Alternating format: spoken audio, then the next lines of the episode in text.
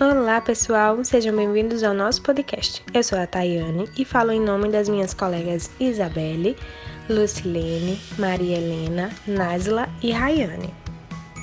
Nesse episódio, eu vou te apresentar sobre Hildegard Peplau e como ela contribuiu para o desenvolvimento da enfermagem.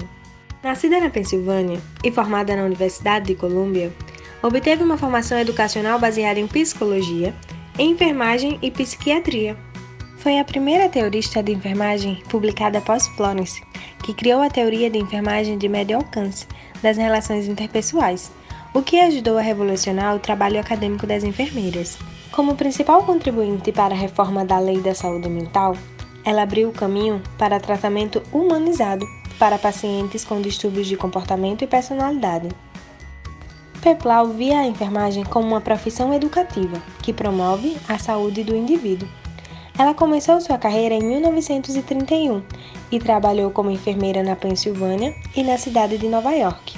Em sua teoria, Peplau opta por descrever o processo da relação interpessoal na enfermagem em quatro fases: a orientação, identificação, exploração e resolução. Essas etapas estão superpostas e devem ser consideradas de forma relacionada. Acredita-se que essa relação é imprescindível no desenvolvimento das ações educativas de saúde, no processo saúde e doença, de forma que o paciente se torna mais receptivo com as informações recebidas e, com isso, absorvê-las de forma mais satisfatória. A postura do enfermeiro influencia diretamente no que o paciente vai aprender no processo de cuidado e ao longo da experiência enquanto um ser doente e na resolução das problemáticas e dificuldades interpessoais do cotidiano. Ela introduziu na enfermagem um novo paradigma, centrado nas relações interpessoais que se processam entre a equipe de enfermagem e o paciente. Das questões debatidas, a qual ela escreveu, uma delas referia-se à compreensão do que seria a enfermagem e em que consistia a sua prática. Em resposta, a autora vislumbrou a enfermagem como um processo interpessoal, por meio do qual a enfermeira e o paciente podem obter crescimento e desenvolvimento pessoal. Peplau, além da sua teoria reconhecida, também descreveu seis funções da enfermagem, que ocorrem na prática da interação com o paciente. Dentre os papéis, temos o papel do estranho, do especialista, da liderança, do substituto e do orientador. O papel do estranho.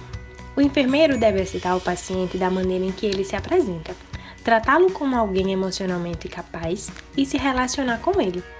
Um estranho é um indivíduo que o outro indivíduo não conhece. Papel do especialista. É o especialista quem assume o papel da situação, no qual se fazem necessárias informações sobre saúde, assim propondo novas intervenções de enfermagem. Papel de liderança. É o profissional capaz de observar e de entender as situações a qual afeta o paciente, assim compreender o que se sucede no seu interior e apreciar o desenvolvimento da sua relação interpessoal. O papel do substituto. O paciente vê o enfermeiro como irmão, ou ele pode simbolizar uma figura materna.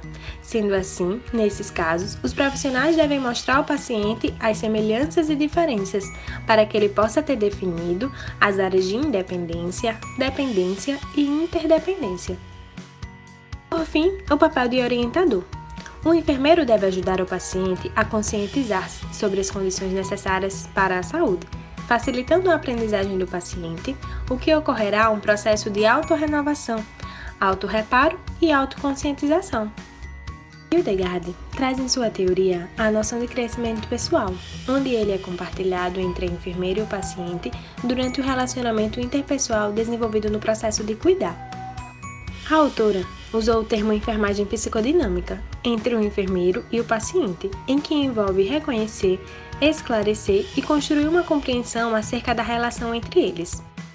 A autora também reconhece que o cuidado físico do corpo humano é fundamental, pois proporciona um tipo de intimidade interpessoal, uma proximidade de tal forma que, com frequência, induz o paciente a realizar conexões entre as práticas realizadas atualmente das anteriores. Hildegard Peplau era conhecida como a enfermeira do século e a mãe da enfermagem psiquiatra, devido às notáveis contribuições teóricas deixadas na medicina. Chegamos ao fim do nosso episódio e esperamos muito termos contribuído de alguma forma para a vida acadêmica de vocês. Até a próxima!